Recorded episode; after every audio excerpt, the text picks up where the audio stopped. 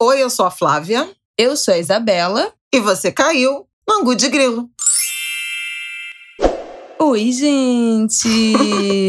Boa terça-feira para vocês. Como vocês estão? Tudo bem, Flávia? Tudo bem. que isso? Tá, não, eu li uma, eu li uma mensagem aqui de um amigo, mas eu não posso contar não, porque privado, é privado. não, é atrasar o karma. Deixa para lá.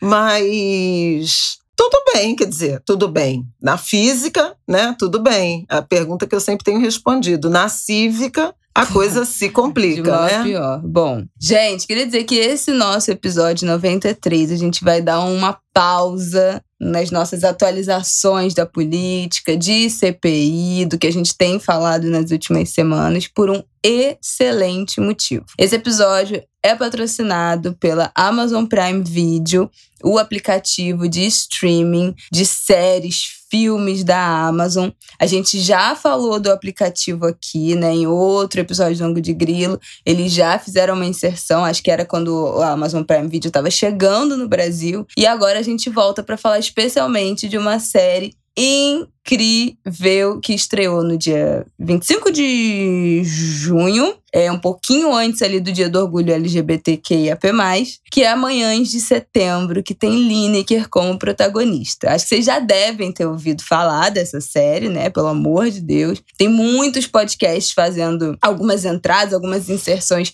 comentando a série, falando sobre a série, então vocês já devem ter ouvido algumas resenhas, alguns comentários. Para quem não sabe, eu vou falar aqui qual é a sinopse para vocês, qual é a história, do que se trata essa série. Direção, direção de arte muito não, bonita, os é ambientes. Visualmente é. é. muito linda. E você sabia que foi gravada, na verdade, no Uruguai? Não ah, foi é? gravada em São, São Paulo. Paulo. A série é ambientada em São Paulo, mas como foi gravada durante a pandemia por causa das medidas de restrição, como estava aqui ainda no Brasil, eles foram gravar no Uruguai. Eu acho que foi até. Acho que foi Montevidéu. Passa Gente, assim. eu fiquei, tipo, tentando identificar. É, todo mundo fica, mas é São Paulo, mas cadê? Tem, é, né? exatamente. E tem um pôr do sol, assim, que eu falei, ué, mas tô achando tão, tão livre, né? Pois é, não, não foi. Olha. Foi gravada fora, mas assim, passa batido. Olha, mas eu as pessoas, surpreendida. Mas as pessoas ficam surpresas, por isso ficam procurando algum monumento, alguma coisa que dê pra identificar, mas de verdade verdade, não, é, passa, a série se passa em São Paulo, mas não é em São Paulo. Ah, antes de você ler a sua ficha, deixa eu dar um beijo nos angulers que fizeram dever de casa. Um monte de gente me marcou com o álbum Arte Negra do Ney Lopes e sem o Wilson Moreira. E eu fiquei tão emocionada com isso, de ver esse álbum circulando por aí entre os angulers. Obrigada, gente. Ai, nossa audiência é tudo, né?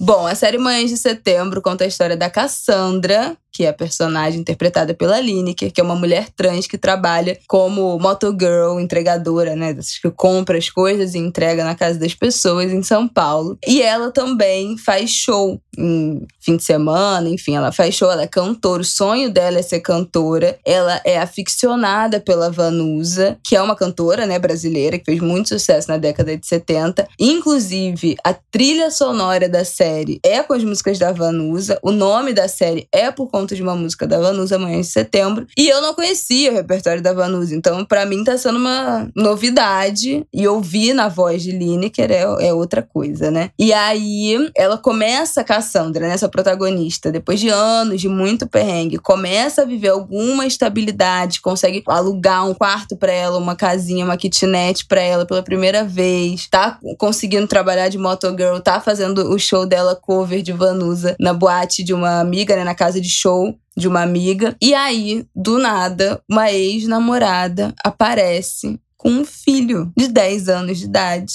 que Cassandra teve quando a, antes de transicionar, quando ainda estava um homem cis antes de se reconhecer e de transicionar para uma mulher trans. Essa criança tem 10 anos, aparece chamando Cassandra de pai, o que é um, um choque, um né? Um baque, uma coisa que para ela não faz o menor sentido. A ex-namorada aparece chamando ela ainda pelo nome antigo, né? O nome masculino que ela tinha, então também é, esse primeiro contato. Olha, eu sei é... que a é trilha é Vanusa, mas é o passado rondando minha porta, feito alma penada, né? É Como tipo isso. Lulu Santos cantou.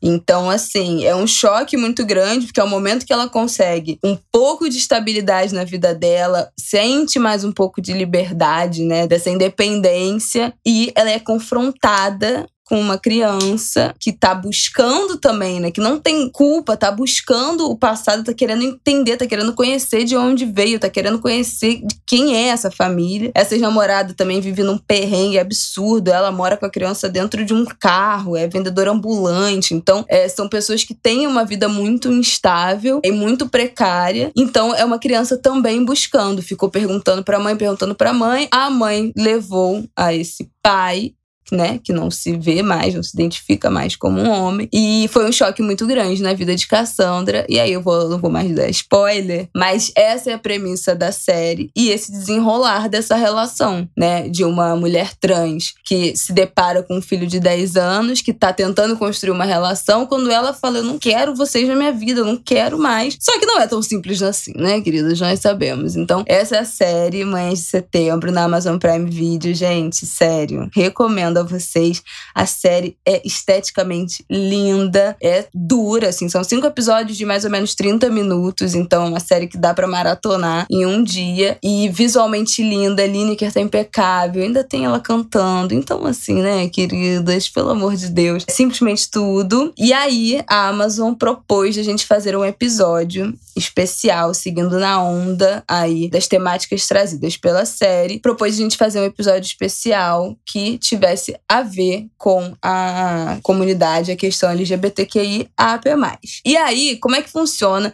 Acho importante a gente dizer isso, né? Como é que funciona quando a gente decide fazer um episódio temático, ou quando uma marca propõe a gente fazer um episódio temático? Nesse caso, eles deixaram muito livres. Falaram, ó, oh, a gente quer, vai ter essa série, vai lançar, as temáticas são essas. O que, que vocês pensam que pode ser legal fazerem, falarem? O que, que vocês acham que é essencial nesse momento? Que seja falado, trazido, que vocês podem trazer pro episódio de vocês, é, pro podcast de vocês. A gente resolveu fazer um episódio exclusivamente dedicado a falar da letra T da, da sigla, que são das pessoas trans. Então, aqui nesse episódio do Angu de Grilo, hoje a gente vai falar sobre a comunidade trans. A gente entrevistou aqui três pessoas que têm pontos de vistas, carreiras e vidas diferentes. Mas qual foi o nosso foco nesse episódio? A gente fala aqui muito de ambiente universitário, de academia, de educação, né? De política. Então, a gente não ia virar aqui falar falar de cultura pop, né, de música. Tem outros podcasts que já fazem isso com perfeição. A gente resolveu seguir na linha do que a gente fala. Então a gente entrevistou Daniele Balbi, professora, mulher trans negra, primeira professora trans da UFRJ, professora de comunicação e realidade brasileira, uma disciplina obrigatória do ciclo básico da Escola de Comunicação, que inclusive é a faculdade que eu fiz. É, pois é. Mas ela ainda não estava na ECO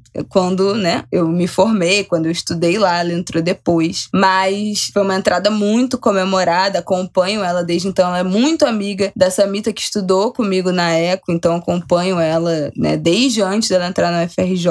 É, foi um prazer conversar com Dani, vocês vão ouvir. Falamos também com Dan Caio Lemos, que é doutorando em Ciências Sociais da UNB, um homem trans e coordenador nacional do IBRAT, Instituto Brasileiro de Transmasculinidades. Então, foi muito importante também a gente ter trazer o homem trans para esse episódio, porque em geral a gente fala e ouve falar mais sobre mulheres trans e essa vivência dos homens trans acabam sendo um pouco apagadas. Então a gente fez questão de trazer alguém para falar desse universo da transmasculinidade e que tivesse, né, é, esse depoimento para dar em relação ao ambiente acadêmico, que era isso muito que a gente queria seguir. Outros episódios que falaram também de Mães de Setembro, falaram de cultura pop, falaram da presença, né, de cantoras trans, de atrizes trans, o crescimento da visibilidade, das oportunidades nessas áreas do entretenimento. A gente pode até, posso até recomendar depois os que eu já ouvi essa semana, mas a gente resolveu focar em outro ponto, né, aqui. E falamos também com Eliana Alves Cruz, que é uma mulher cis, negra, que escreveu o livro, que a gente já falou aqui várias vezes. É, eu amo, adoro esse livro. É, Nada Digo de Ti Quem Te Não Veja, cuja protagonista, Vitória, é uma mulher trans negra. Eu achei muito interessante ouvir Eliana sobre essa construção de uma personagem trans, né? Como é que foi o, o processo de criação, de pesquisa, e ela contou coisas interessantíssimas, né, Isabela? Sim. Vocês vão ouvir em breve. E, e também, assim, para alguém que busca né, essa construção de representatividade, na literatura tratar de um outro grupo de minoria. Achei muito interessante essa reflexão, porque tanto a gente precisa refletir sobre o protagonismo dos grupos, das minorias, mas também sobre as formas corretas, respeitosas de representação trazidas ou apresentadas por outros grupos. Achei bem interessante esse debate e volto a recomendar, além da série, o livro lindo, Nada Digo de Ti, Quem Te Não Veja. É um romance histórico de época. A obra da, da Eliana é muito marcada em relação a isso, é século XVII, e mais não conto. Aí vocês vão ter que ler o livro também, queridas. Assistir a série e ler o livro. Mas a gente quis trazer essa perspectiva, porque eu acho que a gente precisa não só dar o espaço de ouvir diretamente as pessoas trans falando, mas trazer também essas pautas para o nosso trabalho. Então foi uma escolha nossa fazer esse episódio sobre pessoas trans. Não seria obrigatório, né, pela série ser temática trans, não foi uma exigência, foi uma proposta muito aberta do que a gente faria com esse episódio, mas foi uma decisão nossa, porque é urgente, né, gente? A gente está muito mais acostumado a ouvir e a falar sobre as outras letras da sigla, sobre a população gay, sobre mulheres lésbicas, bissexuais, mas as pessoas trans no Brasil. O Brasil é o país que mais mata pessoas trans do mundo, a expectativa de vida é de 35 anos, e a gente ainda fala muito pouco disso, então foi uma decisão nossa trazer esse assunto. Eu espero que vocês gostem, espero que vocês ouçam até o final. É um episódio que a gente também tá aprendendo muito, que a gente estudou também para falar. Se a gente falar alguma besteira, pelo amor de Deus, vocês nos avisem, né? A gente também tá em eterno aprendizado em, em tudo, mas muito feliz de fazer esse episódio. Bom, separei uns dados aqui do dossiê Assassinatos e Violência contra Travestis e Transsexuais Brasileiras em 2020, da ANTRA. A ANTRA, vou te dizer o que, que significa a sigla, é Associação Nacional de Travestis e Transsexuais. Isso. Eles têm um acompanhamento muito de perto de casos de violência, tanto de assassinato quanto de suicídio, de tentativa de assassinato. Eles acompanham muito, né, é, o cenário, a realidade de pessoas travestis e transexuais do Brasil. Tem um acompanhamento muito de perto também. Também E- de protagonismo político, né? Sim, eles que fizeram, levantaram os dados, né, de pessoas De trans candidaturas de e- candidaturas das últimas eleições. A gente falou, né, no ângulo de grilo depois das eleições do ano passado. A gente trouxe esses dados de, de pessoas trans candidatas e eleitas ano passado e esse levantamento quem faz também é a ANTRA, que já apareceu aqui no ângulo de grilo, portanto. Bom, no ano de 2020 eles rastrearam pelo menos 175 assassinatos de pessoas trans, sendo todas travestis e mulheres transexuais. Não foram encontradas informações de assassinatos de homens trans ou pessoas trans masculinas nas pesquisas do ano passado. Bom, por que, que eles falam é, pelo menos? Porque é muito difícil rastrear esse tipo de crime, né? Inclusive, no dossiê que eles soltaram de 2020, uma parte que é a da Covid, né? Quando fala de vítimas da Covid, que eles falam exatamente disso. É muito difícil fazer esse rastreamento dos assassinatos e também dos números da Covid, porque os laudos de ML, A as- produção de informação não, não... e as certidões de óbito, os documentos de óbito Não e os prontuários não respeitam o nome social, não respeitam a autodeclaração de gênero. Então, é muito difícil produzir esses dados. Essas informações que elas, o pessoal da ANTRA consegue, em geral, eles estão né, monitorando todos os grupos, redes sociais, associações. Então, na verdade, são os Notícias, né, de casos imprensa que são tornados reportados públicos, né? que, que são contabilizados. Mas o que acontece? Não tem como ter uma cobertura se a produção de dados não é respeitada, né? Se a forma como aquela pessoa se identifica não é respeitada. A gente falou aqui, tem três semanas, no caso da Roberta Nascimento Silva, é, lá do Recife, que foi queimada viva, estava internada em estado Aos muito 32 grave. anos. A gente teve relato no Twitter que as assistentes sociais do hospital estavam tratando ela com nome masculino. Não estavam tratando ela com o nome que era dela, que ela tinha escolhido. Então, como é que a gente produz dados? Como é que a gente rastreia se as pessoas não são, não têm o seu nome e seu gênero, né, autodeclarado respeitado? Para atualizar vocês, a Roberta infelizmente faleceu. Ela teve 40% do corpo queimado. Na sexta-feira, gente- dia 9, às 9 horas da manhã. É, a gente falou aqui, né, que ela já tinha tido um braço amputado. Ela acabou tendo que amputar o outro braço, porque o problema de queimadura é que o corpo faz uma reação para lidar com aquele ferimento, que é uma reação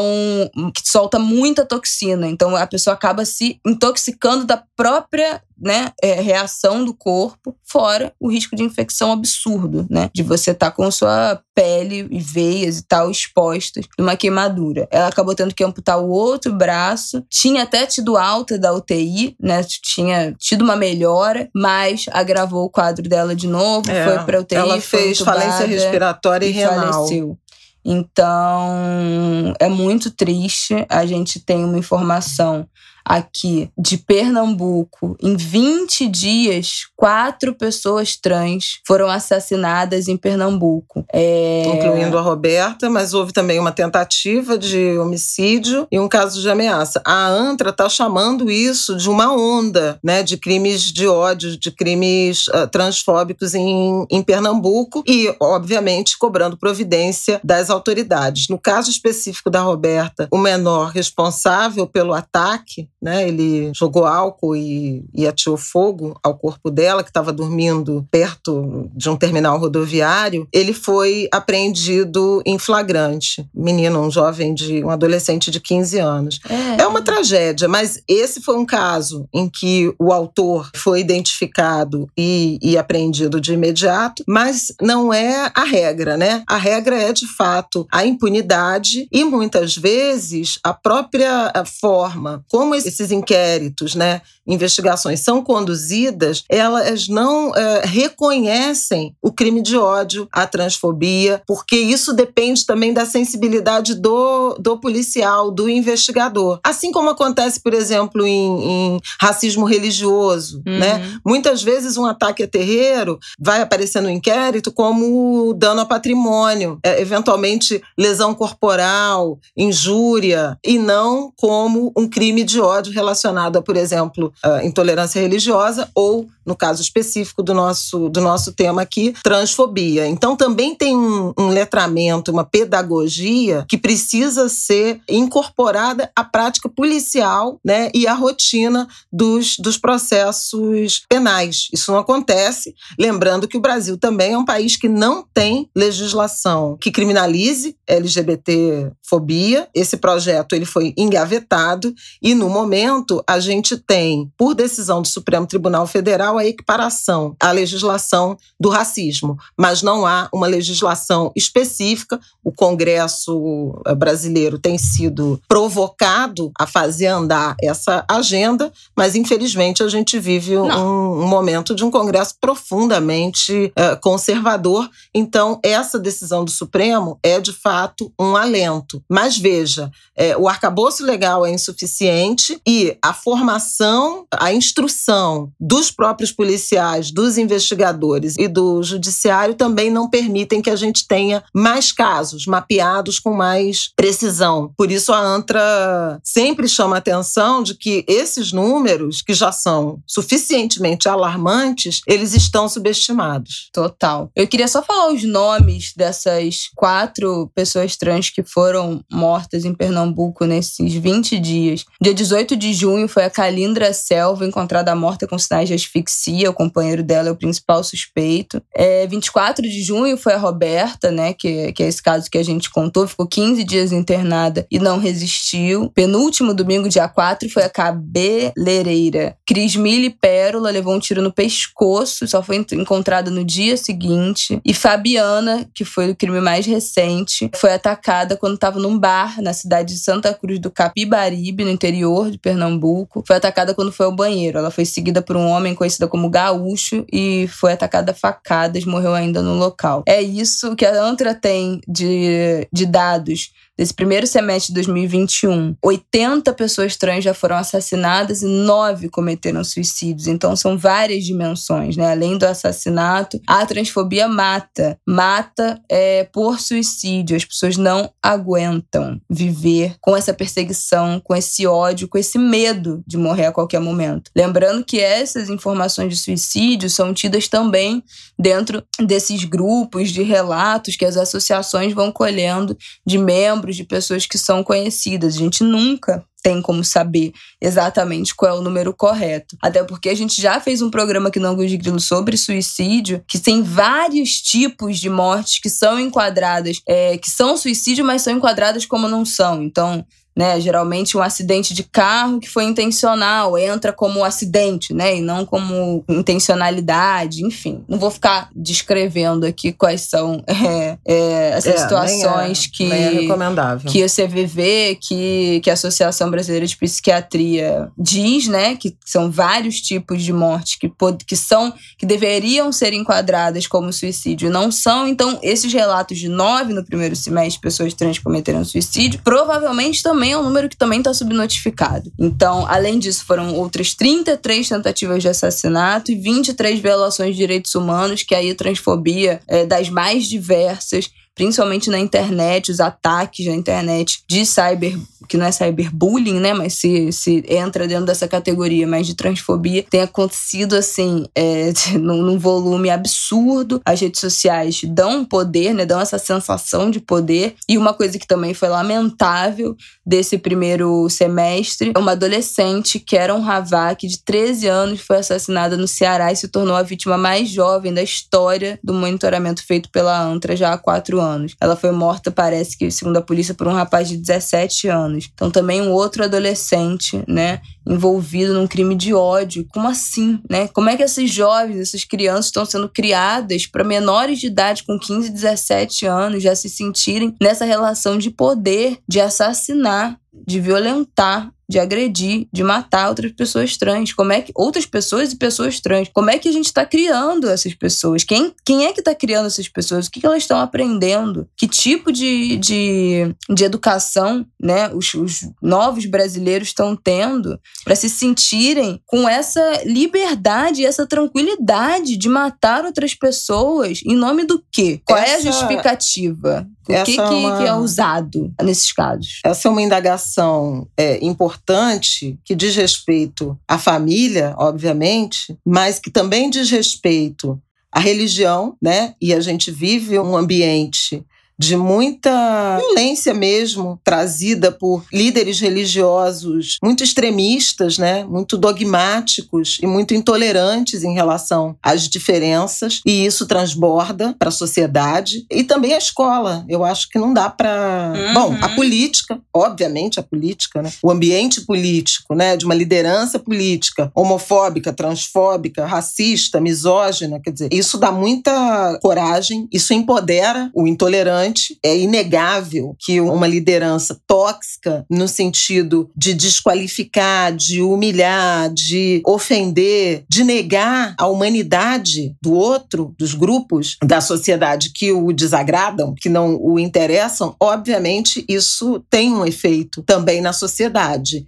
E a escola, né? A Isabela falou, quem educa né, essas crianças e esses jovens, a escola é um ambiente pouco acolhedor, né? Seja do ponto de vista de raça, de orientação sexual, de identidade de gênero e de prática religiosa também. Então a gente tem um, um, pensamento é, hegemônico, heteronormativo, embranquecido, e cristão, né? Cristão associado a um cristianismo intolerante, de conversão obrigatória, que também contamina as nossas escolas, o nosso sistema educacional. E isso é o que vai se relacionar com muitos casos de evasão escolar, né, é, de abandono da formação regular por pessoas é, homossexuais ou por pessoas trans, o que gera uma formação insuficiente do ponto de vista de, de capital humano, de inserção no mercado de trabalho, e isso empurra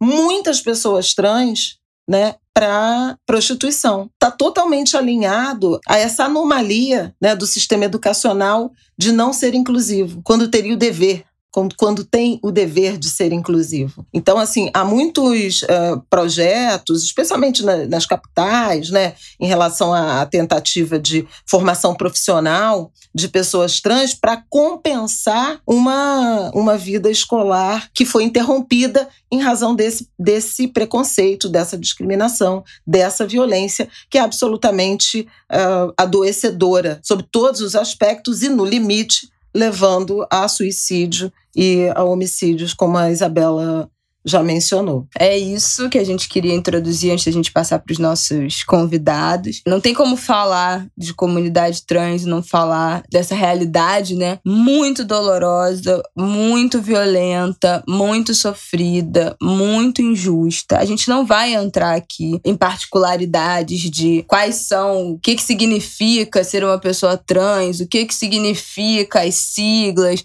e não binário e, e com a diferença de falar que, uma, que é uma pessoa mulher trans ou travesti. Isso, gente, tem milhares, dezenas de produtores de conteúdo trans que estão produzindo esse tipo de conteúdo. A gente vai deixar aqui na sinopse várias indicações que gente que tem canal no YouTube, no Instagram, no Twitter, o que não falta é criador de conteúdo, são pessoas trans produzindo sobre isso, falando sobre o seu universo, suas vivências. E aí eu acho que também é nosso papel, né, levar vocês para consumir esse conteúdo direto da fonte. A gente está falando aqui de outro ponto e aí a gente quer falar sobre os nossos entrevistados. A gente vai começar com a Dani Balbi, professora né, da UFRJ, da ECO. A Dani é formada em letras e tem mestrado e doutorado em ciência da literatura. Então, é ela até fala que os meus projetos são sempre ligados muito à forma, muita técnica. E aí, desde 2019, ela é professora da UFRJ, da Escola de Comunicação. Bom, eu perguntei, fiz algumas perguntas para Dani. A primeira pergunta que eu fiz para ela foi a seguinte: em relação à trajetória profissional. É, em que momento da vida dela ela se identificou com essa carreira acadêmica. Perguntei isso porque a academia, vocês sabem que eu falo aqui, é um espaço muito hostil a mulheres negras e a pessoas trans. A Dani é uma mulher negra trans. Então, assim, é, se enxergar naquele espaço eu imagino, né, que ela não se enxergava, porque são pouquíssimos exemplos. A gente conta, infelizmente, a gente ainda conta nos dedos, né, a quantidade de pessoas trans dominando esse ambiente acadêmico. Então, qual foi o momento da vida dela que ela viu que aquilo era uma possibilidade, que aquilo a faria feliz, era um caminho que ela gostaria de traçar, mesmo é, sabendo que era um ambiente que não estava né, 100% de portas abertas ou que não existiam tantas pessoas como ela dentro desse espaço. A Dani fala que ela se interessou pela literatura, né, pelo universo de ciência da literatura na graduação ainda. Ela participava de grupo de pesquisa, já publicava artigo ainda na literatura, mas aí teve um momento que é aí que ela vai contar que ela decidiu pelo caminho da pesquisa. Em determinado momento, eu percebi que o caminho também mais consistente que eu tinha para continuar estudando era seguir pela academia, porque é curioso, mas nos últimos anos, pelo menos na década em que eu estudei, a universidade vinha crescendo muito, né? E o, o aporte de recursos para a universidade vinha se robustecendo. Então, era mais seguro seguro continuar pesquisando e, além disso, as políticas de ação afirmativa já estavam sendo implementadas na universidade. A universidade vinha se oxigenando. Então, eu me senti muito segura para continuar pesquisando e começar a almejar uma vaga como docente na universidade. Então, eu acho que tudo isso acontece porque, por duas razões, né? Porque a universidade, muito problemática, também muito oxigenada, eu falo especificamente da Faculdade de Letras, e eu queria destacar um fator que eu acho que na realidade não explica tudo enfim, sem romantizações, mas explica boa parte do meu sentido de acolhimento é um corpo docente constituído por mulheres, o que se reflete num pensamento antimisógino, antimachista, anti-LGBT e fóbico, muito presente nos corredores da Faculdade de Letras. Um corpo docente assim constituído se reflete nas pesquisas, se reflete no olhar e na orientação dos objetos de estudo. É, esse é um fator. Os outros dois fatores são da ordem política, quer dizer, no momento de crescimento econômico que foi refletido como fortalecimento das instituições públicas e, sobretudo, da educação pública de ensino superior, aliada a uma política de reparação histórica para populações historicamente marginalizadas, pessoas negras e também pessoas LGBTs, né? Então eu sinto que eu sou fruto, acho que a docência e a, poss a possibilidade de pesquisar e a condução ao caminho da docência é resultado desse conjunto de fatores, onde a universidade pública se tornou um lugar mais seguro e a carreira mais sólida à vista. E é óbvio, eu me apaixonei pelo objeto desde sempre, né? O objeto do estudo da literatura, das relações entre a, a comparação do, do estatuto ficcional. Então, eu estudei literatura comparada, fiz doutorado em comparada, eu estudava é, as relações entre literatura e teatro teatro, literatura e cinema. Então, isso tudo sempre me entusiasmou demais. Sabe o que eu achei super interessante nesse relato da Dani, de enxergar a academia como um ambiente que poderia ser acolhedor? Ela faz associação com um momento político, né? De expansão das universidades, de verba. Saudade, né? Pois é. Saudade. É, é curioso porque a gente vive nesse sabe. momento uma asfixia disso. As universidades brigando, atuando politicamente para não deixarem de existir, porque os cortes orçamentários são recorrentes. Mas é que ela me lembrou a Jaqueline Gomes de Jesus, que também faz uma caminhada que me parece bastante semelhante. A Jaqueline Gomes de Jesus é professora do IFRJ e é da Universidade Federal Rural no Rio de Janeiro. Ela é doutora em psicologia pela UNB, né? ela veio de Brasília para o Rio e fez pós-doutorado em história. E também tem uma entrada relativamente recente, mais ou menos eu acho simultânea à, à entrada da Dani. Veja como decisões políticas, de políticas públicas, de é, expansão né, da educação, de investimento uh, nas universidades públicas, ela, inclusive, pode afetar pessoalmente decisões, escolhas profissionais de brasileiros e brasileiras. Achei muito interessante. E isso independentemente, quer dizer, a gente está falando de pessoas trans, mas isso independentemente, Sim. né? Olha como você ter um ambiente de expansão, de interesse na educação, ele abre perspectivas, né, uhum. né, de inserção profissional para as pessoas. E outro dia eu comentava isso sobre o pacote do Joe Biden de atenção às famílias, que ele fala de creche e, e como isso é estimulante, inclusive do ponto de vista de gênero porque muita professora é mulher. Então, você fazer também um movimento de investimento na educação, você também atrai, você faz em alguma medida uma política de combate à desigualdade de gênero. No nosso caso específico, também de inserção profissional de alto nível de pessoas trans. Sim, eu não Alto nível no eu... sentido da formação, por favor, né, gente? No sentido da formação é, regular, acadêmica, né? Eu não sei nem se foi o caso da Dani, mas a gente pensa muito, né, quando a gente fala de pessoas trans, tem uma questão muito sensível às vezes, que é não ter o apoio da família, né? Você ter uma família transfóbica e, e em pessoas LGBT de modo geral. Então você precisa sair de casa para viver a sua é, identidade de gênero, para viver a sua transição, para viver a sua sexualidade. Mas como é que você trabalha, né? Que foi o que minha mãe falou. Às vezes, se a pessoa já abandonou a escola porque sofria transfobia, LGBTfobia, não concluiu uma formação, o mercado de trabalho não acolhe, acaba tendo que ir para prostituição ou para subemprego. Então, se a gente tem uma escola fortalecida, né, uma escola acolhedora que consegue fazer um ambiente saudável para aquela pessoa com concluir a sua vida escolar e, portanto, estar apta para cursar uma universidade. E uma universidade fortalecida para, em casos de pessoas LGBTs, pessoas trans, que não tenham condição para se bancar e não vejam um mercado de trabalho acolhedor, fornecer para esses alunos uma bolsa de estudo, uma bolsa de pesquisa na graduação, principalmente, mas também depois do mestrado e doutorado, são carreiras que são sendo formadas para pessoas que estão podem estar em situação de vulnerabilidade. Se a gente corta a bolsa, a gente corta a, a presença dessas pessoas na universidade e também de pessoas negras, né? Quantas vezes a gente já não falou aqui disso? Pessoas negras pobres que não têm condição, cis, né, ainda que seja, que não têm condição de estar no ambiente universitário se não for através de bolsa de estudo e bolsa de pesquisa, porque exige uma dedicação exclusiva que é incompatível com o mercado de trabalho. E quem é que pode parar de trabalhar para se dedicar a, ao ambiente acadêmico, à pesquisa acadêmica? Só quem tem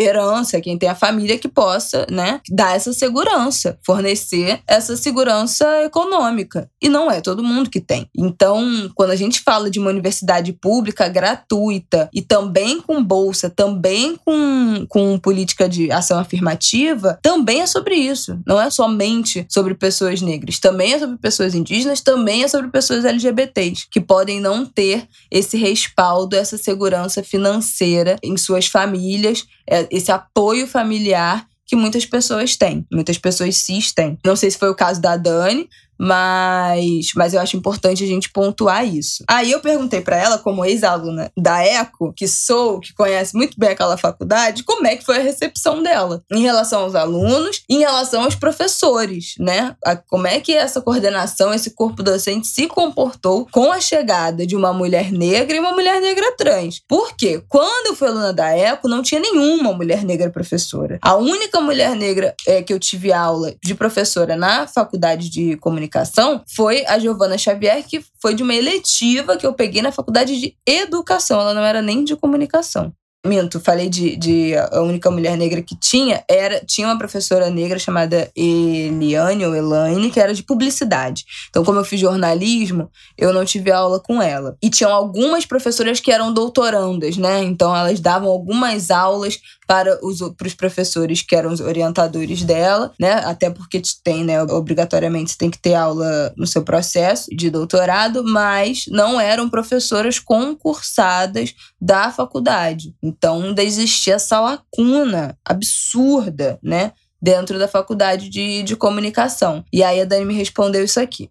O corpo docente, então, imagina, é, os alunos até hoje, meus primeiros alunos de CRB, eles me, me seguem, eles conversam comigo, são realmente alunos incríveis, incríveis, incríveis. É, são alunos interessados, engajados, são alunos que acho que vestem a camisa de certa maneira, pela diversificação, pela oxigenação daquele espaço, né? Então, eu sinto que são alunos que estão felizes pelo fato de ter uma professora transexual. Eu acho que a ECO, assim, talvez como a letras, e eu não sei se eu romantizo demais, esse é sempre, esse é sempre minha preocupação. Mas é um lugar que tem seus problemas, precisam, enfim, ser enfrentados, mas é um lugar também de muito, muito acolhimento, de grata surpresa. São os lugares onde se faz a resistência por uma universidade dinâmica, diversa, inclusiva, menos careta nesse sentido. Então, olha, eu fiquei muito feliz, apesar da Dani ter ficado só seis meses, né, no, nessa convivência normal de faculdade, e agora no digital, né, por conta da pandemia, ela diz que nesse tempo foi uma recepção ótima da, da coordenação, das diretoras, dos alunos. Fico muito feliz, eu acho que, assim, não existe batalha, né, guerra vencida, batalha vencida, porque é uma trajetória que será muito longa, eu espero, mas a transfobia não se esconde, né? Qualquer reação imediata já poderia ter sido esperada. Foi o meu medo ao perguntar para ela, principalmente em relação aos professores, né? Professores, tem muito professor homem, cis, branco, hétero, muito antigo na faculdade, muito conservador, com os pensamentos muito esquisitos desde a época que eu estudava lá, que eu falei, cara, isso aí já fiquei tensa, mas aliviada de dela não ter passado por nenhuma situação de transfobia por enquanto, né? Espero que nunca, mas é, também nesse, espero. nesse mas período, não é garantia, é, né? Não nenhum, ter acontecido não, não, é garantia, garantia do futuro, que é assim como com, com o racismo, com racismo com, e como a misoginia. Com machismo, exatamente. No ano passado, a UFRJ fez 100 anos e eu participei de uma mesa com a Dani. Foi incrível, muito legal mesmo. Tem disponível em algum lugar pra gente assistir? Ah, deve ter, lá na Eco, sei lá. Se a gente achar, a gente bota aqui o link aqui embaixo da nossa sinopse, tá, gente? A sinopse vai estar recheada hoje. É, e por último, eu perguntei pra Dani se ela se sentia nessa obrigatoriedade, de certa forma, enclausurada nessa pressão, às vezes silenciosa, às vezes não, de ter que falar sempre sobre transexualidade e negritude. Se ela sempre é, esperava, se ela sentia que as pessoas esperavam que ela sempre fosse falar sobre isso, porque isso é um, né, um sentimento muito comum para quem lida com o ativismo de minorias de direitos, né? As pessoas sempre esperam que a gente só tenha isso para dizer.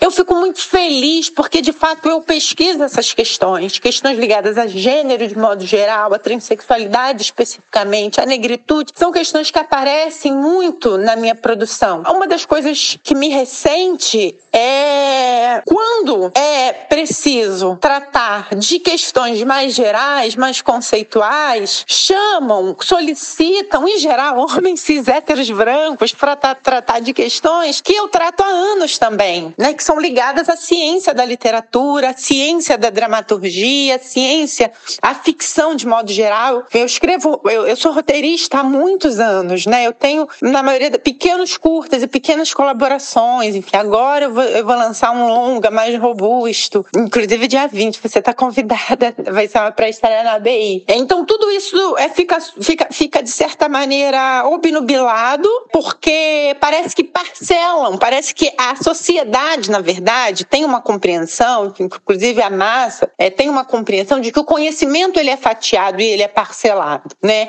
Então parece que quando é para correlacionar, na verdade, que eu acho que é o grande interessante de pessoas como eu na academia, né? Não digo eu, mas pessoas como eu com o mesmo background, é que é a correlação e que fazendo a correlação mostra, inclusive, que os ah, estudos mais quadrados ou mais as formas não racializadas de enfrentar um problema que parecia, em tese, não racializado, elas são menores, elas são pobres. Eu adorei isso que ela fala, com esse negócio do tipo, você falar sobre um tema, essa divisão, né? Falar sobre o tema racializado e falar sobre o tema de modo geral, mas o tema, de modo geral, obviamente passa por racialização, obviamente passa por questão de gênero. Como toda a construção de, de assuntos no Brasil, no mundo, passa por questões de gênero e raça. Então não tem geral sem a gente fazer. Por isso, até que eu comecei a me corrigir desse negócio de fazer um recorte racial. Não é fazer um recorte racial se o todo já tem a sua. já, já passa pelo processo de racialização e de, e de uma questão de gênero, uma questão de identidade de gênero, que faz com que as coisas se sedimentem, são né, criadas da forma que elas são. Isso que a Dani falou, eu adorei por isso, né? Qualquer coisa que a gente trate de modo geral passa por uma por essas leituras, essas lentes. Então, nunca é só de modo geral, né? Não dá pra gente tirar um pedaço para debater gênero, raça, transexualidade sexualidade, questões LGBTs, se tudo passa por essas leituras, principalmente por esses preconceitos. Então, adorei isso que ela falou. Bom, vamos passar pro nosso convidado, Flavel. Vamos. Bom, a gente conversou com Dan Caio Lemos, que é homem trans ativista dos direitos humanos, consultor no Instituto Internacional sobre Raça, Igualdade e Direitos Humanos, Instituto América Latina, escritor doutorando em Ciências Sociais na UNB e coordenador nacional do IBRAT, que é o Instituto Brasileiro de Transmasculinidade. Eu perguntei algumas coisas pro Dan Caio.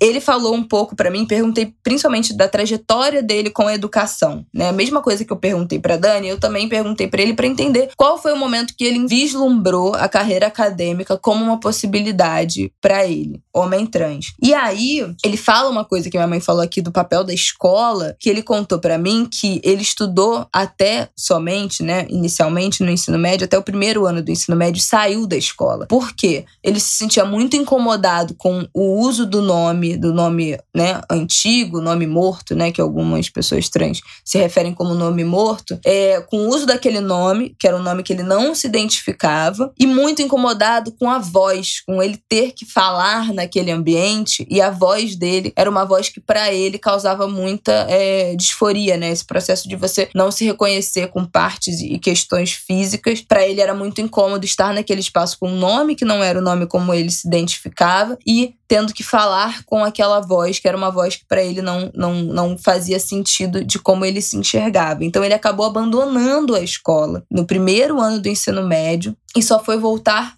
depois a, a educação. E aí ele fala muito isso. Eu entrei num processo de ostracismo na educação e na minha própria vida. Então ele se fechou principalmente para o ambiente educacional a partir de um processo de transfobia, né, gente? Você não ter a sua identificação, não conseguir ter espaço naquela escola para você usar o seu nome social, apoio naquela escola para você ser a pessoa com quem você se identifica, é uma escola que não acolhe. Esse homem teve que sair desse ambiente educacional e poderia ter nunca mais retornado, né? Acabou que anos depois ele resolveu tentar uma graduação, né? E aí ele fez a prova, né, do que, que chamava Enseja, fez a prova, passou, então conseguiu o certificado de ensino médio e foi tentar o Enem. Tentou o Enem, passou para a Unilab, para o curso de Humanidades, cursou. E aí ele contou pra gente, vou botar o áudio dele aqui para vocês ouvirem, né? Ele contando essa história. Mas ele contou pra gente que ele, ele teve um episódio de transfobia muito sério com uma professora do curso. Então, a gente vê como as experiências são muito individuais. A Dani falou que na faculdade que ela cursou, o fato de ter um corpo docente de mulheres levava, é, fazia com que ela se sentisse mais segura e trazia esses temas, né, antissexismo, é, de questões de gênero, raciais, as mulheres traziam esses temas e faziam que ela se sentisse mais segura é, e proporcionaram um ambiente de acolhimento para ela na universidade. Para o Dankai foi completamente diferente, né? Ele sofreu transfobia de uma professora em uma disciplina nessa primeira graduação. Nossa, criminosa, uma coisa horrível. Uma coisa horrível. E depois ele foi fazer outra graduação na mesma faculdade de antropologia e essa professora era professora de uma matéria obrigatória. E aí é o que ele conta aqui pra gente.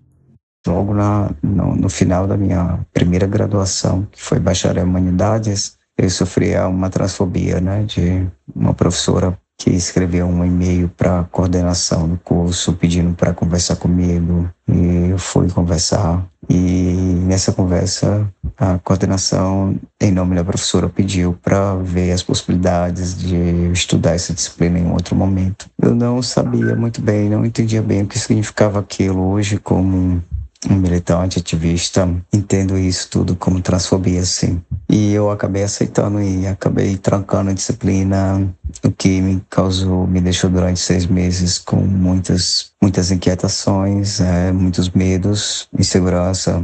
Mas aí eu me formei, né? Depois eu fiz a minha segunda graduação, que é em antropologia, e logo no primeiro semestre eu vivi outra experiência também de violência com a mesma professora, pois eu me matriculei em uma disciplina obrigatória com ela e aquilo foi muito difícil para mim, essa, eu me matricular, porque eu sabia que isso poderia acontecer, mas eu não tinha escapatória, porque era uma disciplina obrigatória, né? Então, eu fui estudar com muito medo, certo? E o que eu esperava aconteceu realmente, né? Depois de duas semanas de aula, recebi outro e-mail, né? Assim, da direção me convocando. E eu fui com com mais medo ainda e sendo que quando eu cheguei na coordenação é, o coordenador falou que ele estava muito surpreso com essa atitude dessa professora que já tinha pedido uma vez para que para que fosse possível eu mudar de disciplina e dessa vez ela pediu, ela escreveu uma carta a punho, né, dizendo que a minha presença afetava a dignidade dela. Então aquilo foi muito profundo para mim, atingiu também até mesmo o coordenador do curso, que é, se posicionou ao meu lado em relação a abrir um processo administrativo e um processo judicial. Então é, essas duas coisas foram muito marcantes na minha vida, além da, da minha adolescência que foi interrompido na educação. Foram fatos assim marcantes que eu poderia, como aconteceu, ter deixado de estudar. Eu já deixei de estudar uma vez por conta disso, mas eu poderia também ter me suicidado, porque isso é muito marcante não? na mente. Também eu vivi uma experiência difícil no mestrado. É a primeira vez que eu tentei o mestrado, o nome social não foi aceito, então eu perdi a segunda oportunidade do mestrado de dar continuidade, de fazer uma prova, porque logo no primeiro momento da entrega da documentação, por conta do nome social, foi entendido como documentos que não estavam completos ou que não, eh, não eram compatíveis. Então eu não pude passar para a primeira, para a segunda fase, que era a prova, e aquilo me deixou muito mal também mas eu não desisti e não só desisti, como eu também enfrentei. Né? Eu coloquei a universidade na justiça por não respeitar o nome social e não permitir que eu passasse para a segunda fase, que era fazer a prova. Seis meses depois eu tentei novamente o mestrado, passei em quarto lugar. Cursei o mestrado todo com muitas dificuldades, porque não ganhei, não, não tinha cotas para pessoas trans, então automaticamente não tinha bolsas e eu não tinha como me manter. Alguns professores se juntaram e resolveram fazer uma cota para eu não parar de estudar, para me ajudar a pagar o aluguel e pequenas dívidas como conta de água, de luz, essas coisas e alimentação. E eles fizeram isso durante um ano, porque só depois de um ano que eu tive a oportunidade de ganhar uma bolsa de estudo. E aí finalizei e me tornei mestre. Atualmente estou como é, doutorando, né? Passei recente no doutorado na UNB. Minhas aulas começam a próxima semana.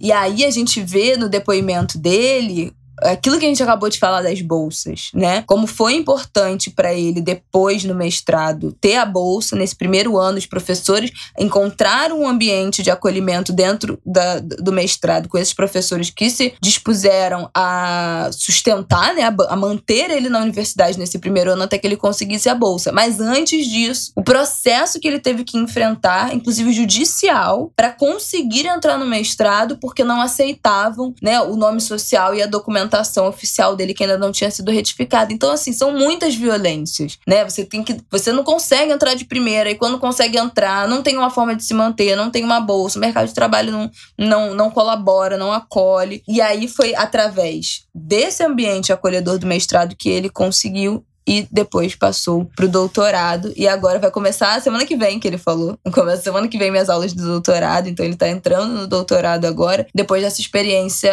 do mestrado.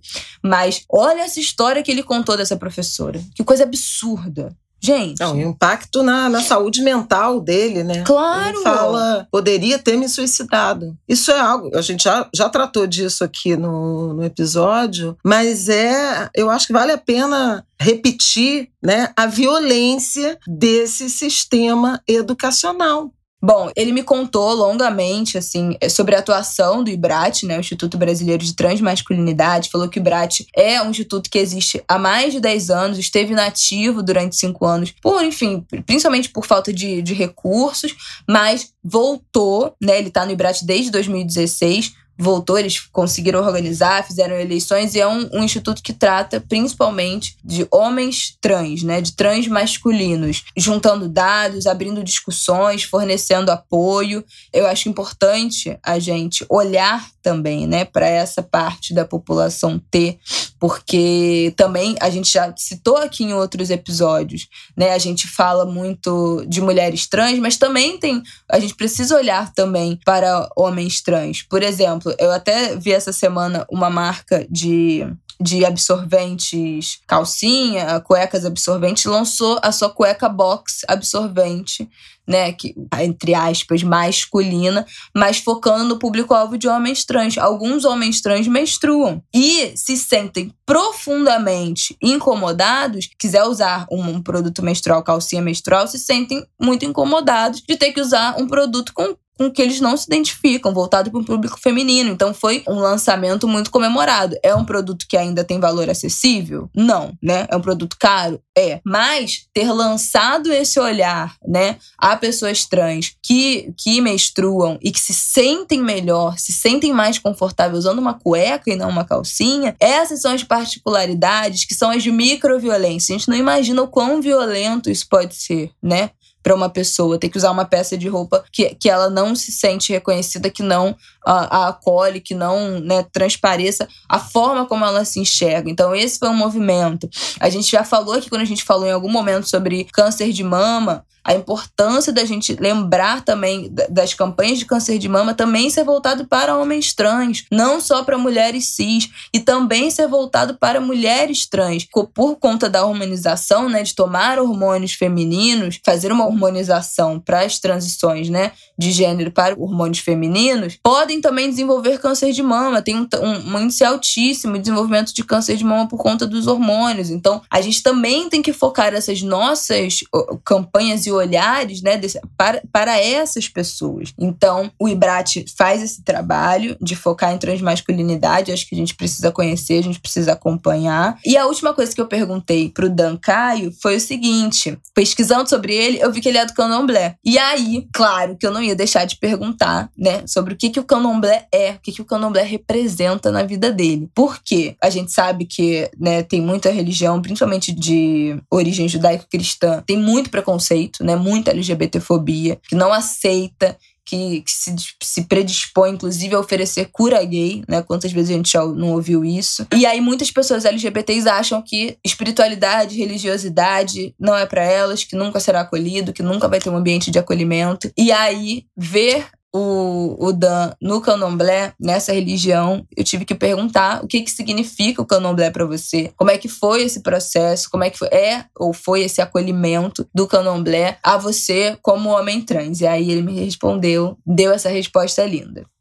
Em relação ao candomblé, né, eu escrevi um livro chamado No Candomblé, Quem é Homem, Quem Não É. Esse livro está disponível no site da editora Metanoia, também está disponível no site da, das Americanas e da Amazon. Nesse livro, é, eu não só problematizo o lugar e o pertencimento de homens trans né, no candomblé, como também apresento a minha trajetória, né, um pouco da minha trajetória dentro da religião. É, eu me iniciei em 2018, né, em, ju, em agosto de 2018, mas antes disso é, eu já flertava com o candomblé. Né? Antes disso foi quando eu decidi escrever um pouco sobre essa relação, sobre essa possível relação e quando isso não acontece. Né? Nessa época eu morava num abrigo Tadeu Nascimento, eu morava e direcionava o Abrigo Tadeu Nascimento. E eu tinha um amigo que hoje é meu irmão de santo, que é o Ebome João Batista. Ele sempre visitava lá o Abrigo Santo. E aí ele sempre ajudava as pessoas é, com palavras é, religiosas, com axés, né? com banhos e rezas, enfim. E aí eu sempre perguntava para ele se, na religião dele, se, se aceitava pessoas trans, se tinha algum problema em relação a pessoa trans. Ele falou que na casa casa dele não tinha nenhuma experiência com pessoas trans, mas que eh, ele achava muito importante levar essa situação para o babalorixá da casa. Ele levou realmente a situação e o babalorixá convidou o abrigo do nascimento para irem ao terreiro, ao Ilê, para conhecer o, o abrigo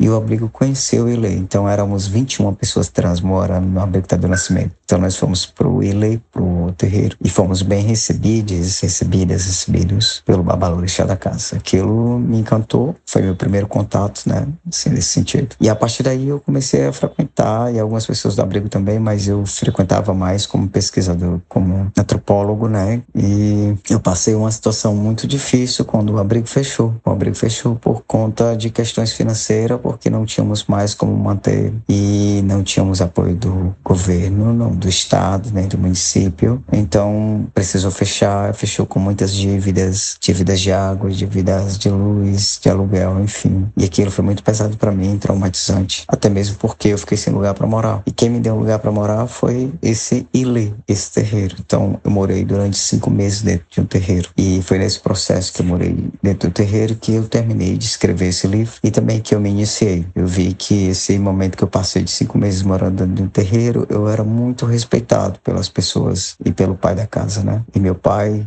sempre dizia, ele reunia as autoridades na casa dizia assim: o Caio é uma pessoa trans e vai se iniciar nessa casa e não quero questionamentos e também não quero nenhum preconceito em relação a isso. E todos nós sabemos que o candomblé é uma religião muito corporalidade e de um corpo nu. É, além do corpo, trabalha muito com esse corpo nu. Então, quase todos os rituais que são feitos no candomblé está feito em um corpo, em um corpo nu. Então, houve toda uma preparação na minha casa, através do meu pai, para que esses processos fossem respeitados em sua ritualização e tradição, mas que também fossem respeitados na minha identidade. Então, meu pai teve todo cuidado para, é, conversando com as pessoas que me, que, e, que me alimentaram, que me vestiram, que me banharam, para que essas pessoas é, elas fizessem pelo orixá, pela tradição e que não houvesse preconceito, né? Que entendesse que todo o meu processo de ritual era um processo respeitoso como qualquer outro processo. Então, eu saí, a minha saída que chama-se saída, né? Quando você termina a obrigação, você é apresentado para a comunidade, você é apresentado com o orixá na cabeça e depois você é apresentado sem o orixá na cabeça. E quando eu passei pela apresentação do sem o orixá na cabeça, tanto com o orixá como sem o orixá na cabeça, meu pai é, apresentou para toda a sociedade. É, estou muito feliz porque meu filho, Caio, está iniciando nessa casa e ele é um homem como qualquer outro homem. Então isso para mim foi muito importante.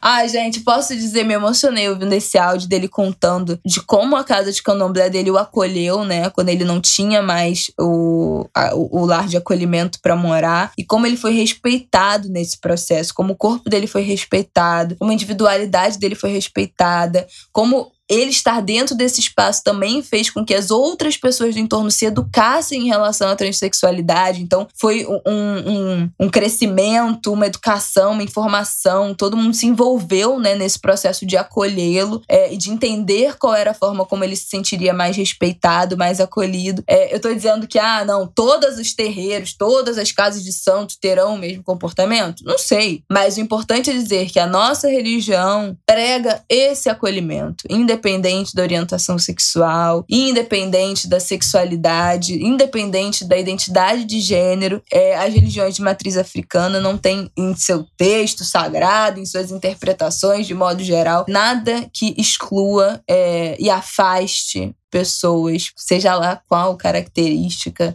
de sexualidade, física, de identidade de gênero que elas tenham. Então fiquei muito. É, eu concordo que até pela experiência né, de perseguição tamanha que as religiões de matriz africana, principalmente candomblé, umbanda, mas sobretudo candomblé, vivem no Brasil, há um ambiente, sim, mais acolhedor, né? De muito mais tolerância, respeito, né? Esses, esses atributos. Agora, também temos que reconhecer que há grupos grupos, líderes, sacerdotes, uh, líderes religiosos de outras denominações que são também acolhedores Sim, e, e, e, respeitosos, né? Embora fujam ao, é, digamos ao, assim, ao, todo, ao né? establishment Norma, né? É, das religiões, principalmente do cristianismo que é hegemônico aqui no Brasil mas há espaços, sim, de acolhimento e de possibilidade do exercício de fé para pessoas trans, para homossexuais. Esse, esse diálogo, esse acolhimento, ele é possível, embora não seja normatizado, né? Infelizmente, a, a religião ainda é,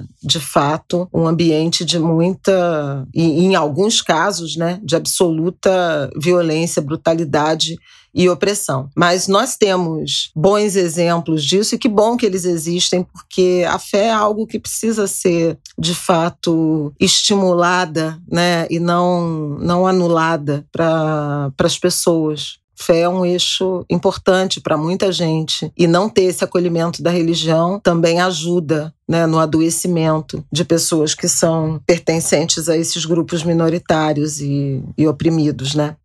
Bem, nossa próxima convidada, entrevistada, é a Eliana Alves Cruz, jornalista, produtora cultural e, sobretudo, escritora. Né? Ela é autora de Água de Barrela, é, O Crime do Caso do Valongo e Nada Digo de Ti, que em Ti Não Vejo, que foi um, um romance que ela lançou em 2020, ano da pandemia, e que tem como protagonista, na verdade, os protagonistas são um casal, Vitória e Felipe, mas uh, Vitória é uma mulher negra, trans, e Felipe é um homem branco, cis, né? Hétero, que se relaciona, que vive uma história de amor com a Vitória, num ambiente, num Rio de Janeiro do século XVII, naquele, naquele ponto lá da Corrida do Ouro, e essa questão da mineração e da relação com os escravizados está muito presente no livro. A Vitória é uma personagem sofisticada complicadíssima, porque tem esse elemento do romance, um romance, enfim, proibido, é cheio de, de tabus, de, de interferências, de barreiras, mas ela também é uma, uma feiticeira né? É uma, uma sacerdotisa, podemos chamar assim. Então, também tem esse eixo da religiosidade, é até interessante isso. É uma história muito. Eu, eu gosto muito desse livro, já falei dele aqui. E a Eliana veio participar desse, desse episódio para que a gente pudesse debater um pouco como é retratar, como é dar conta dessa representatividade de um grupo ao qual nós não pertencemos e fazer isso com tanta generosidade, com tanta verdade. Então, a primeira pergunta para ela, que também é colunista do UOL, escreve sobre esportes, é muito interessante, super recomendo o trabalho da Eliana também no jornalismo, foi sobre isso. Como é que foi essa decisão né, de escrever uh, uma protagonista, de trazer uma protagonista trans para o romance e como é que foi o, o trabalho de pesquisa dela. Vamos ouvir. Por que Vitória, uma protagonista trans? Porque a Vitória existiu. A Vitória, ela é fruto da minha pesquisa para o crime do caso do Valongo, o personagem Mariano, que é um homossexual. É, para construir o Mariano, eu decidi tentar entender como funcionava uh, para essas pessoas a vida no Brasil Império. Quais eram as leis, as sanções? Eu sabia que era considerado crime, né? Mas não sabia exatamente, né, como viviam aquelas pessoas, como eram chamadas, como, enfim. Eu mergulhei nessa pesquisa e achei a personagem Vitória, uh, não no Brasil, em Portugal, é, num século até antes da, do retratado no livro, né, no Nada Digo de Ti, é no século 17 em Portugal. E num processo processo da Inquisição, ela advertiu ao inquisidor. Né? Ela disse: Não me chame de negro, me chame de negra. Eu achei isso de uma coragem, né? E de, e de assim, nossa, né? Um, uma coragem e, e, uma representatividade.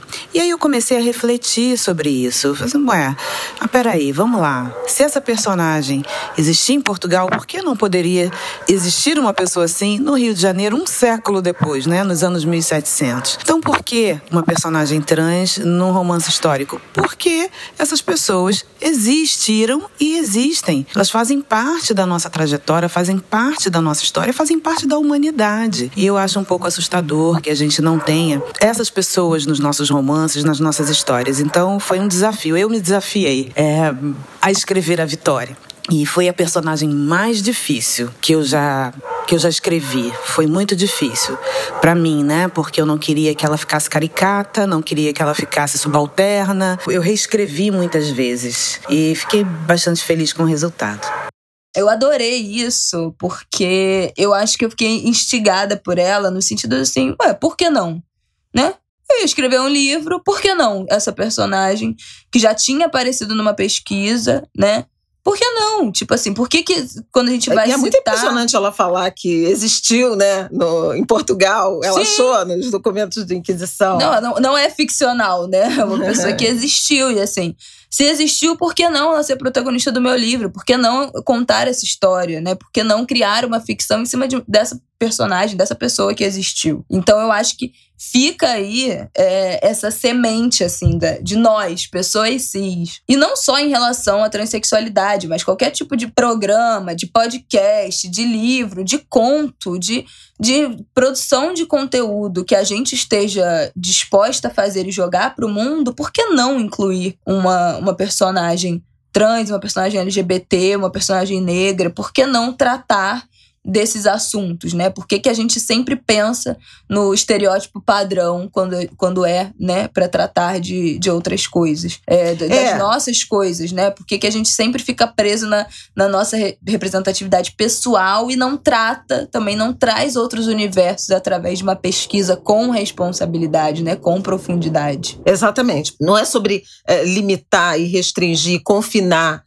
a sua capacidade de criação, mas é também propor formas originais de abordar esses personagens. Essa questão da, da ficção é muito interessante. A Conceição Evaristo até fala isso, né? Que ficção é uma forma de sonhar, de construir uma realidade paralela. Você pode ter na construção ficcional essa utopia, né? De construir a realidade pela qual a gente briga no presente. E aí isso é muito interessante porque, de modo geral, quando você vê levantamentos né, em relação à representatividade na literatura, né, os dados que conheço, há um predomínio né, de homens brancos autores, mas há um predomínio de personagens também, homens brancos protagonistas. Quase não tem um protagonista gay, mulher negra, a literatura também ela gravita muito em torno dessa hegemonia masculina branca nos personagens, nas tramas, e ninguém está impedido. Mas, no entanto, muitas vezes, quando há essa diversidade, ela é uma diversidade estereotipada. Então, assim, é sobre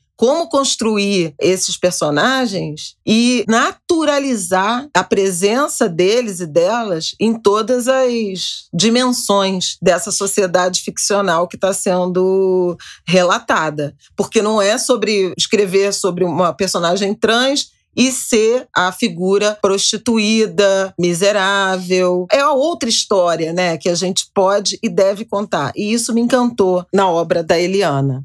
Eu fiz uma pergunta pra, pra Eliana, né? Pedi pra minha mãe perguntar, que minha mãe falou com a Eliana diretamente, como é que foi a recepção no mercado editorial se foi fácil, né, essa aceitação desse livro, dessa personagem, dessa história. E fiquei muito feliz também que a, que a Eliana falou que aceitaram de primeira, assim, a primeira editora que ela entrou em contato adorou a, a ideia, falou: não, se a gente vai tratar de uma personagem trans, a história de uma pessoa trans, essa hora é agora. Então, assim, esse debate é urgente. Então, aceitou o livro de cara, acolheu a ideia, foi super parceira. Em nenhum momento a Eliana acha que houve resistência, era uma preocupação dela, mas não houve resistência. E aí, é, a gente perguntou para ela também, é, esse último áudio que a gente quer colocar nesse episódio de hoje, como é que os ativistas, como é que pessoas trans, da, da comunidade trans, ativistas LGBT, QIAP+, receberam esse livro? Como é que foi, é, quem já leu, como é que foi essa resposta? E aí, eu acho que a resposta da Eliana tem a ver com o que você falou agora disso da Conceição, né, da gente imaginar, da ficção nos dá essa perspectiva de futuro, essa condição de futuro, que é um conceito conceito que é, quem é Anguler raiz já ouviu falar aqui, o conceito de, de ficção social do economista Mohamed Yunus, que criou esse conceito de que se a ficção científica se espelhou né, nos Jetsons, nas séries, nos filmes que a gente tinha de robô voador, de tênis que amarra sozinho, não sei o quê, para criar é, essas invencionices tecnológicas, né? O carro que anda sozinho, não sei o que que voa, nananã, o robô aspirador, né? Se isso foi é, a tecnologia, a ciência perseguindo o que a gente tinha de ficção científica, a ficção social é a gente propor qual é a sociedade que a gente quer, qual é o futuro que a gente quer ver das pessoas da sociedade nessas peças ficcionais, porque aí nós, como sociedade, vamos ser obrigados a percorrer aí atrás de realizar essa ficção social. Então a gente projeta o futuro que a gente quer no entretenimento, nas obras de ficção para que a sociedade dê conta de ir atrás desse futuro. Então, acho que vai é, nessa linha do que minha mãe falou e vai nessa resposta da Eliana de como é que foi a recepção do livro. O feedback que eu tenho das pessoas trans que leram a obra até agora é muito bom, né? As pessoas gostam muito, se sentem muito orgulhosas de se verem representadas num romance histórico, porque são nos romances históricos, né, na, na, nas nossas obras de época, elas estão sempre naquele lugar que eu falei antes, né, o lugar da caricatura, ou o lugar do humor, ou o lugar, né, enfim, é, é uma personagem que ela tem camadas, ela tem profundidade, ela tem defeitos, tem qualidades, ela tem protagonismo, tem vida, né, tem história, tem passado, tem presente, e ela sonha um futuro e ela tem um grande amor. Então, é uma personagem completa completa, é um ser humano completo. E isso eu acho que encanta as pessoas que leem, né? As pessoas trans, porque é isso que no fundo todo mundo quer, a sua humanidade respeitada, as suas, as suas questões vistas de uma forma é, naturalizada. Enfim, é, eu tenho tido um feedback muito, muito bacana e óbvio, né? A gente está sempre, eu pelo menos, né? Estou sempre aberta à escuta, porque não pretendo parar por aí, né? Eu quero trazer outras, outras vezes, outras personagens trans, né?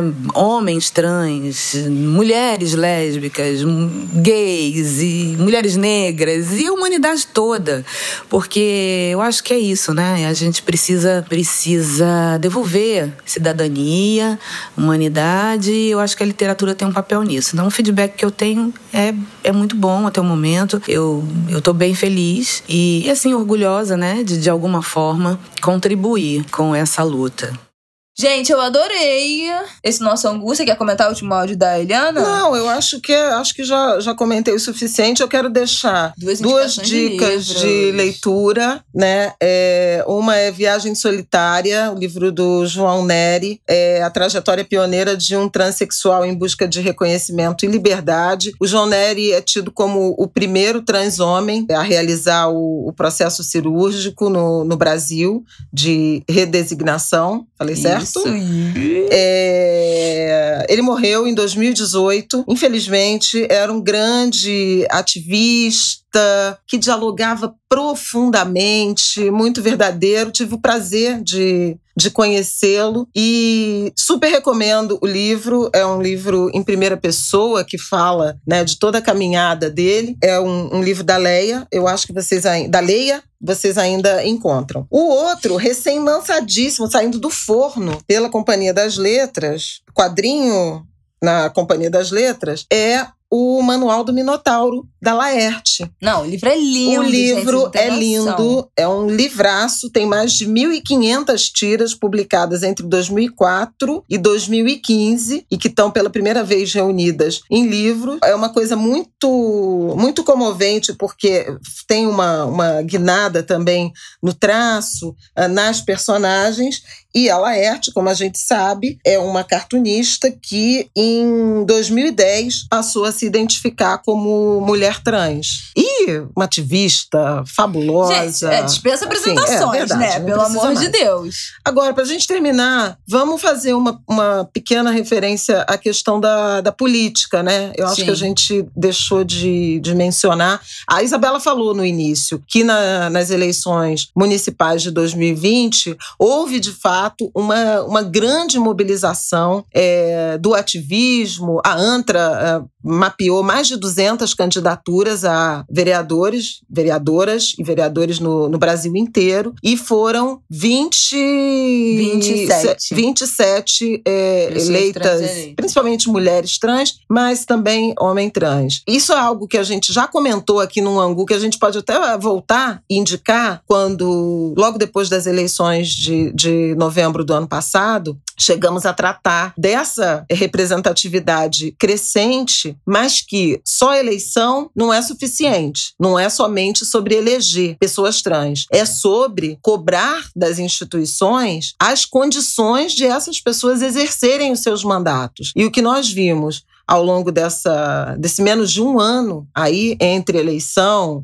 uh, posse e efetivamente o, o, o, início aí dos mandatos, são muitos casos, né? É, de violência transfóbica, de agressões, de ameaça, entre eles o da vereadora Beni Brioli, é, eleita aqui em Niterói, na Câmara Municipal de Niterói, que chegou, é, por orientação do partido PSOL, a sair do Brasil por duas semanas em razões das ameaças recorrentes, ameaças de morte que recebia. E ela teve um apoio, digamos assim, modesto das instituições. Uhum. E como instituições, estamos falando de polícia, é, de justiça e da própria Câmara Municipal. Então, viver num ambiente de, de ameaça, né, de violência permanente, é impeditivo do exercício de um mandato político. O Brasil é um país de muita violência política, mas algumas que são só por esse ambiente ameaçador, muita gente desiste, ou nem entra na política, ou desiste da política em razão uh, do efeito que isso tem na saúde mental, na vida, na rotina, na rotina familiar dessas pessoas. Então,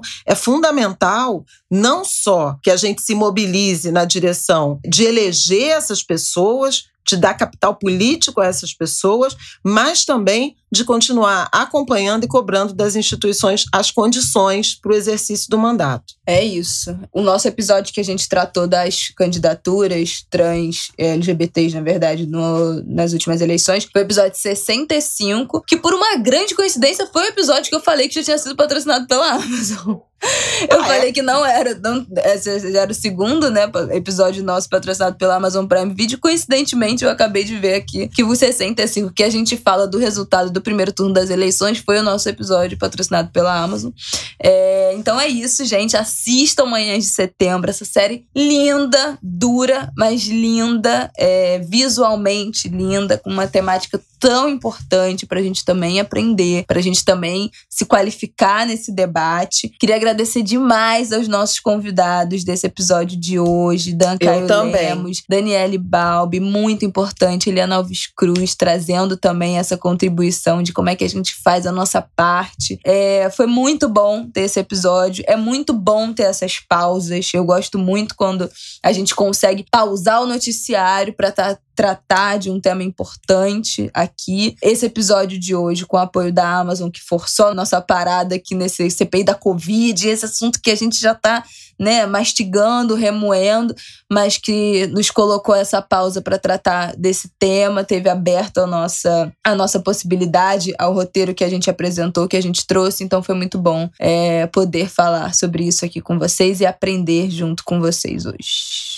É isso, valeu. E prestem atenção em Vanusa. Vanusa nos deixou em 2020, mas foi uma cantora, se engajou muito cedo nessa questão dos direitos das mulheres, do empoderamento. Vanusa tem um, uma, uma participação muito importante em cantar a independência feminina, em se insurgir contra relacionamentos abusivos. Se você visitar a obra de Vanusa, vai encontrar isso. Foi uma grande cantora brasileira. Viva então, Vanusa e Cassandra. Manhãs de Setembro, Cassandra, Lineker e o baile todo. É isso, gente. Um beijo até semana que vem.